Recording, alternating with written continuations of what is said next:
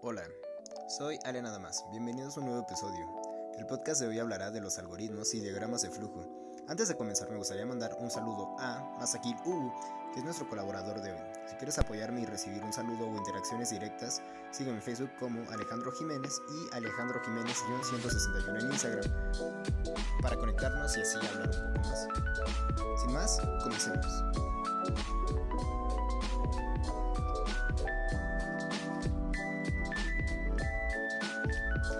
Hablaremos de qué es un algoritmo.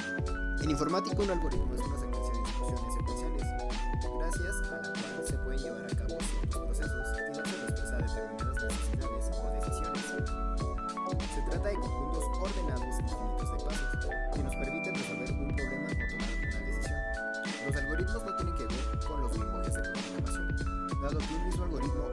de flujo puede representarse en diversos lenguajes de programación, es decir, se trata de un ordenamiento previo a la programación.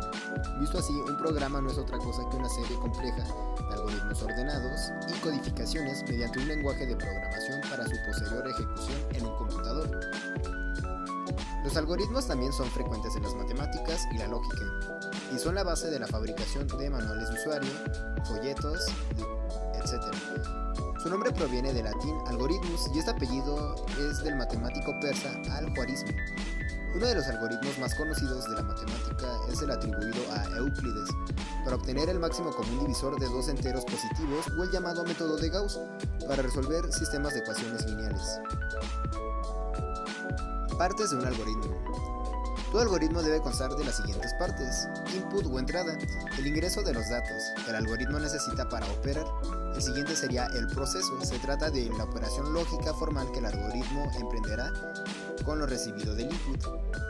Y el último sería output o salida, los resultados obtenidos del proceso sobre input una vez determinado en ejecución de algoritmo. ¿Para qué sirve un algoritmo? Dicho muy llanamente, un algoritmo sirve para resolver paso a paso un problema. Se trata de una serie de instrucciones ordenadas y secuenciadas para guiar un proceso determinado. En las ciencias de la computación, no obstante, los algoritmos constituyen el esqueleto de los procesos que luego se codifican y programan para que sean realizados por el computador. Existen cuatro tipos de algoritmos en informática. Algoritmos computacionales, un algoritmo cuya resolución depende del cálculo y que puede ser desarrollado por una calculadora o computadora sin dificultades. Algoritmos no computacionales, aquellos que requieren de los procesos de computador para resolverse, o cuyos pasos son exclusivos para la resolución por parte de un ser humano. Algoritmos cualitativos. Se trata de un algoritmo en cuya resolución no intervienen cálculos numéricos, sino secuencias lógicas y o formales. Algoritmos cuantitativos. Todo lo contrario es un algoritmo que depende de cálculos matemáticos para dar una resolución. Los algoritmos presentan las siguientes características. Secuenciales. Los algoritmos operan en secuencia. Deben procesarse una a la vez. Tienen que ser precisos. Los algoritmos han de ser precisos en su abordaje del tema, es decir, no pueden ser ambiguos o subjetivos. Ordenados. Tienen que establecer la secuencia precisa y exacta para que su lectura tenga sentido y resuelvan el problema. Son finitos, toda la secuencia de algoritmos ha de tener un fin determinado, no puede prolongarse hasta el infinito. Concretos, todo algoritmo debe ofrecer un resultado en base a las funciones que cumple. Definidos, un mismo algoritmo ante los mismos elementos de entrada. Input debe dar siempre los mismos resultados. Algunos ejemplos del algoritmo podría ser algoritmo para elegir unos zapatos de fiesta. Su inicio. Entrar a la tienda y buscar la sección de zapatos de caballero. Tomar un par de zapatos. ¿Son zapatos de fiesta? Si la respuesta es sí, podemos adelantarnos unos pasos. Si es no, tendríamos que regresar al paso 3. Hay de la talla adecuada. Si es sí, ir al siguiente paso. Y si es un no, volver al paso 3. El precio es pagable. Si la respuesta es un sí, podemos seguir al siguiente paso y si es un no, regresar al paso 3. Y comprar el par de zapatos elegidos. Otro ejemplo, algoritmo para calcular el área de un triángulo rectángulo. Primero, su inicio. Segundo, hallar las medidas de una base y de su altura. Lo tercero, multiplicar base por altura. Cuarto paso, dividir entre el resultado base por altura entre 2. y por último obtendríamos el resultado. Ese sería su fin.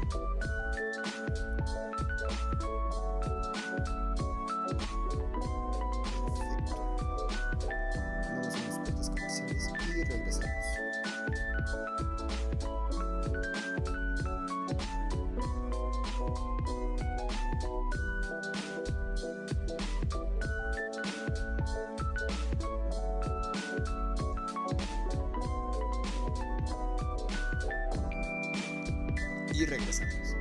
Hace un momento abordamos el tema de los algoritmos, explicando diferentes partes de ellos, como su definición, características, algunos ejemplos de ellos y más. La siguiente pregunta que se abordará en el podcast de hoy es qué es un diagrama de flujo. El diagrama de flujo o también diagrama de actividades es una manera de presentar gráficamente un algoritmo o un proceso de alguna naturaleza, a través de una serie de pasos estructurados y vinculados que permiten su revisión como un todo. La representación gráfica de esos procesos emplea, en los diagramas de flujo, una serie determinada de figuras geométricas que representan cada paso, estas formas definidas de antemano se conectan entre sí a través de las flechas y líneas que marcan la dirección y flujo establecen el recorrido del proceso, como si de un mapa se tratara. Hay cuatro tipos de diagrama en base al modo de su representación. Horizontal va de derecha a izquierda según el orden de la lectura. Vertical va de arriba hacia abajo como si la lista fuera ordenada. Panorámico permite ver el proceso entero en una sola hoja usando el modelo vertical y horizontal. Arquitectónico representa un, itinerario de trabajo o un área de trabajo. Los diagramas de flujo son muy mecanismos de control y descripción de procesos que permiten una mayor organización, evaluación, perdón, evaluación o replanteamiento. Las secuencias, actividades y procesos de distinta índole, dado que son versátiles y sencillos, son empleados a menudo en disciplinas como la programación, informática, la economía, las finanzas, los procesos industriales e incluso la psicología cognitiva. Sus procesos.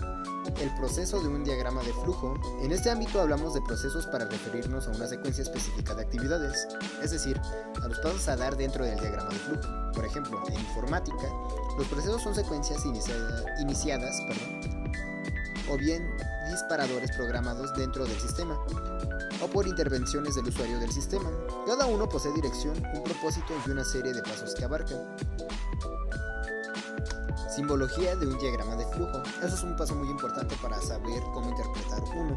Los principales símbolos convencionales que se emplean en los diagramas de flujo son los siguientes.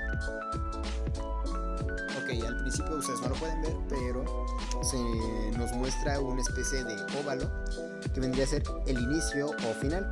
Su función representa el inicio y el final de un proceso. El siguiente sería una flecha, línea de flujo. Indica el orden de la ejecución de las operaciones de la flecha, indica la siguiente instrucción. El siguiente vendría siendo un trapezoide, es igual de entrada o salida. Representa la lectura de datos en entrada y la impresión de datos en la salida. El siguiente es un rectángulo. Proceso, representación de cualquier tipo de operación y el siguiente es un rombo. Decisión, nos permite analizar una situación con base en los valores verdadero y falso.